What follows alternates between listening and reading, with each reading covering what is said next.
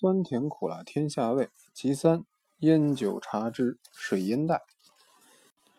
水烟袋起源于什么年代？目前已无可考。不过，这种烟具是老祖母时代产物，那是毫无疑问的。在晚清民初，从南到北，无论是仕宦人家，或是市禅商贾，大家闲来无事，都喜欢捧着水烟袋，怡然自得，喷云吐雾一番。蔚为银香迎史，烟云万状的情调，缅怀往昔，已成为历史镜头，渺不可得。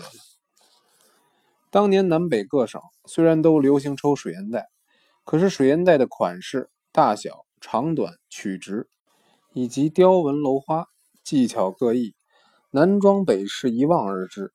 京式的水烟袋都是云白铜打造，讲究大方厚重，烟管稍长。弯度不大，联系铜管的地方多半采用丝绳或是丝线编织的璎珞绦子。那种丝络系出闺中女儿巧手心裁，争奇斗胜，盛世增丽。甚至有珠翠玛瑙穿成链子的，彩错丝畔，那就更增美观，抬高了水烟袋的身价。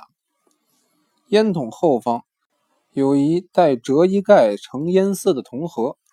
烟筒两旁各有一只铜槽套管，一边放烟镊子加烟劲，一头装有一个小棕刷子、弹烟屑的烟签子；另一边是插点烟用的火捻儿，是抽水烟袋必不可少的引火媒介。纸梅子的原料是表芯纸，先把纸裁成寸把宽的长条，然后搓成妹子。要诀是松紧适度，才能一吹即燃。小孩子学吹火纸梅子，一不小心烧了上嘴唇，那是常有的事儿。水烟袋里要灌上净水，抽起烟来才会呼噜呼噜的响。一袋水烟吸完，首先要把烟袋锅子拿起来，把余烬清除，再把烟袋里的烟气吹出，才能装第二袋来吸。如果忘了把烟气吹出，弄不巧，烟袋水逆流而上，能弄一嘴又臭又辣的烟袋水。大庭广众之前，那就太尴尬。烟袋锅子上有一个钢丝篦子，有个专门的名词叫凹，粗细软硬讲究甚大。篦子太密，容易阻塞，吸起来费力，又爱结火；太稀疏，烟丝又容易下漏。行家买水烟袋，先看烟袋锅的篦子如何。水烟袋的价钱也就决定于此了。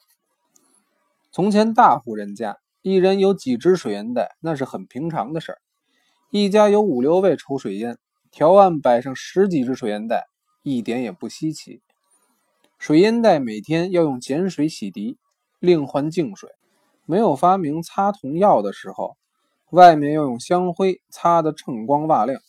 这项工作虽不费力，可是细琐耗时。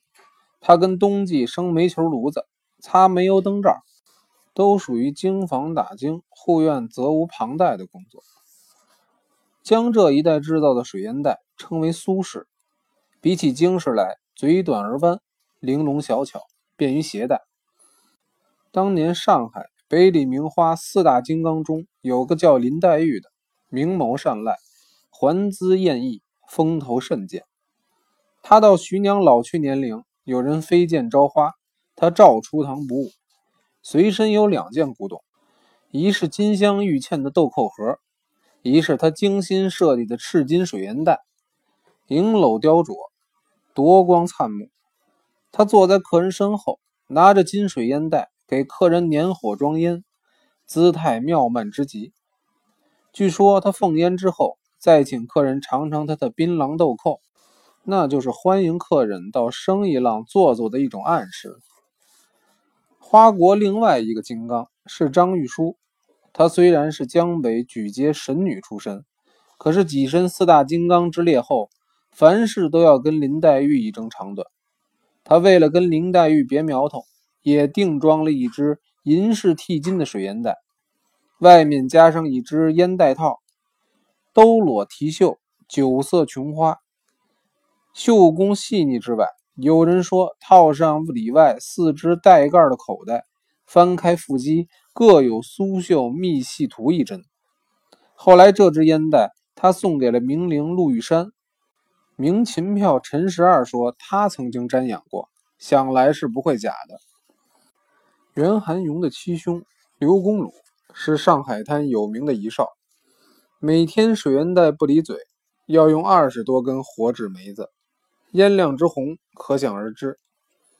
有一年，邝惠丰、朱江孙、袁伯奎几位遗老在他家诗中雅集，刘公鲁连连得魁，高兴之下拿出一只精美华贵的小巧水烟袋来，请大家鉴赏。他说是拿四个人头大土从伶人龙小云手上换来的。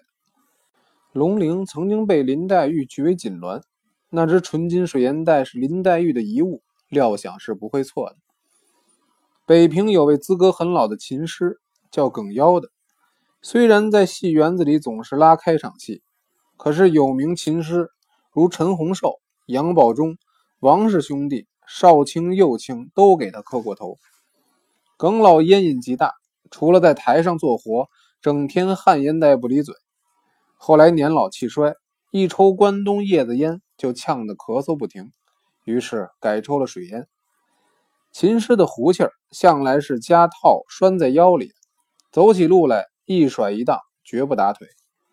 耿老把水烟袋做套，也别在腰里，一左一右，此飘彼荡，轻扬潇洒，一点也显不出累赘来。荀慧生的琴师赵继庚见猎欣喜，学了两个月，始终走路打腿。耿的这份绝活，后来再也没人敢学了。北洋时代，英国驻华公使朱尔典是欧洲人中最欣赏中国水烟袋的。他说：“香烟、雪茄、板烟都嫌火气太重，嚼烟、鼻烟，一个直接入喉，一个竟达鼻窦，更不卫生，吸伤呼吸细管。只有水烟，烟味柔和，又经过水的过滤，纵或有伤身体，亦极有限。”所以用水烟袋吸可以说是最卫生、最科学的方法。他在任满奉调返国之前，在前门外打磨厂预计专做水烟袋的作坊，定制了一打水烟袋，带回英国送人。英国人才知道那是一种烟具。后来有些英国人到北平游览，都要寻找一两只水烟袋带回去当纪念品呢。广州有一种水烟袋。烟嘴特长，故名仙鹤腿。这种水烟袋是专门给使唤奴婢的大户人家使用的。早年广东蓄婢成风，极为普遍。豪门巨史固然是侍婢成群，就是一般的普通人家养上几个婢女，也是所在多有。所以一般人听歌、斗酒、赌博、谈心、装水烟的工作。就成了绰约两级的丫鬟厨婢的必修课了。这种水烟袋可以从稍远的地方递过来吸食，既可以无碍宾主之间的款接洽谈，如果有不愿人知的背影密语，也可避免被婢女们听了传扬开去。仙鹤腿水烟袋的形式，除了嘴长身短，跟京式、苏式水烟袋有别外，两旁各有一只矮胖的烟盒。烟丝容量可多一倍。日前在民俗文物展览会场看见有几只水烟袋在会场陈列，独缺仙鹤腿式样的。我想现在在香港古老书香人家，或许还有收藏这种老古董呢。笔者幼年时节看《儿女英雄传》，说不看到安龙梅在淮安的茶馆里正在东瞧西望。忽然觉得一截冰凉挺硬的东西往他嘴里直杵，当时吓了一跳。再一留神，感情是一个形同乞丐卖水烟的，隔着几张茶桌，宛若银龙密洞般，把一只长烟嘴愣往嘴边塞了过来。文字写的非常传神，仙鹤腿水烟袋的嘴已经够长了，隔了几张茶桌都能把烟袋嘴伸过来，似乎写的太悬了点。哪知抗战胜利那年，苏北光复，笔者奉派到苏北李下河、兴化、泰县、东台一带公干。偶然在泰县北门外一家茶馆喝茶，听康国华说评书。与我同去的陈仲新兄是本乡本土人，对于当地串茶馆零食的小贩都极熟识。落座不久，突然一只天外飞来的水烟袋伸向他的嘴边，他居然受之泰然的连吸了好几袋。我仔细端详了那只老卖年糕的水烟袋，烟袋嘴如同照相机的三脚架，伸之既长，缩之则短。水烟袋上东补一块红铜。西汉几滴稀珠，百孔千仓，计量至少是花甲那位卖水烟的人长相如何不谈，一顶棕色的破毡帽，身穿一件老羊皮的大坎肩儿沾满油泥，又黑又亮。所用的纸梅子短而且粗，不用嘴吹，手指一弹，立刻点燃。当时我想，这个手法如能学会。京剧有耍火彩的地方，火折子一晃就烧，松香随时起火。要耍什么样的火彩，立刻就能表现出来，那多有趣！说评书的说到有扣子的地方，就算一段，立刻停说打转。卖水烟的立刻走来敬烟，大概抽上三五次，每次三两桶，中场所费还不到半包烟卷钱呢。那次苏北之行。没想到居然还能一开眼界，看到了这种古老抽水烟的动作，可算是眼福不浅。据说当年江东才子杨云史的续配徐夫人，有一只慈禧太后御用的水烟袋，而他吸烟的姿势妙曼典雅，更博得当时使节团各位公使夫人的称赞。可惜这个风度秀气的镜头未能留下照片，听听前辈们的描述。只有图音节响而已。水烟袋各省的制造样式固然不同，就是吸水烟所用的烟丝也是五花八门。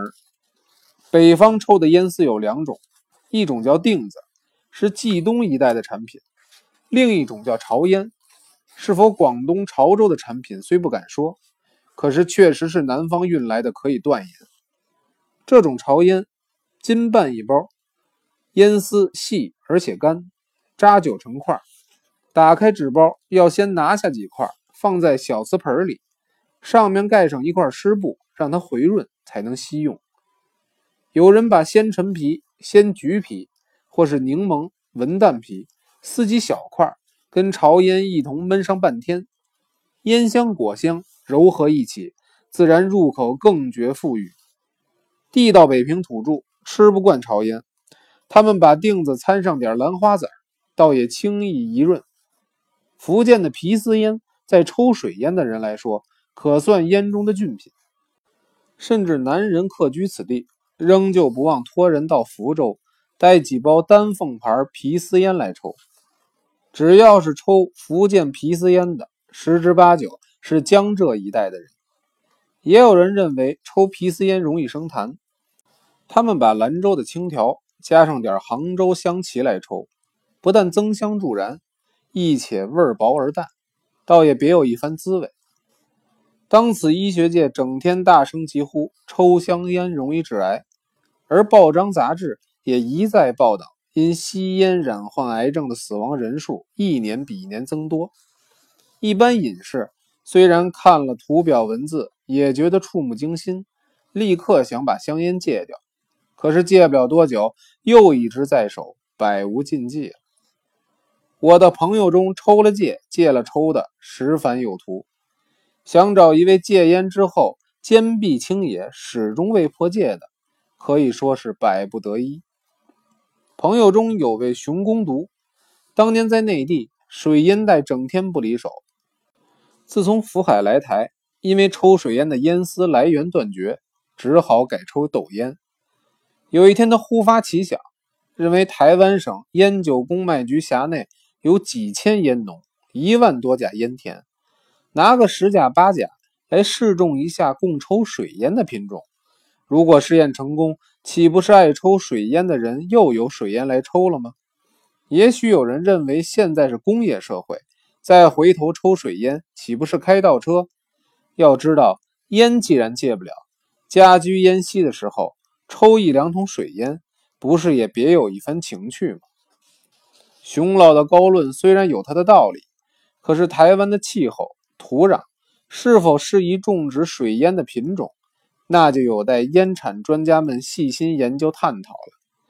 如果将来真的有水烟可抽，我这戒烟十年以上的老枪，可能就要信心动摇，毅然破戒了。